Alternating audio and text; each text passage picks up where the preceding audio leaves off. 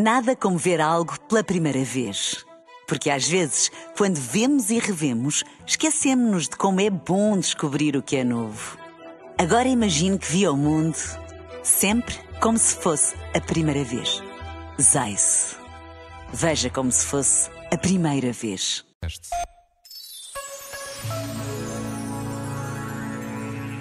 Com raras exceções, todos somos diferentes. E não é só na aparência. Somos diferentes de temperamento, de convicções, de sensibilidades, de feitios.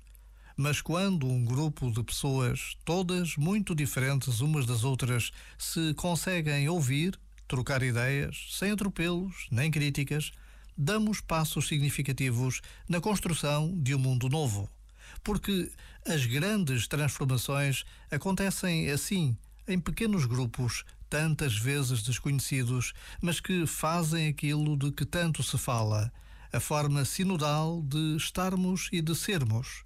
Uma forma que se concretiza na nossa capacidade de nos escutarmos e encontrarmos pontos de comunhão que permitam transformar. Já agora, vale a pena pensar nisto.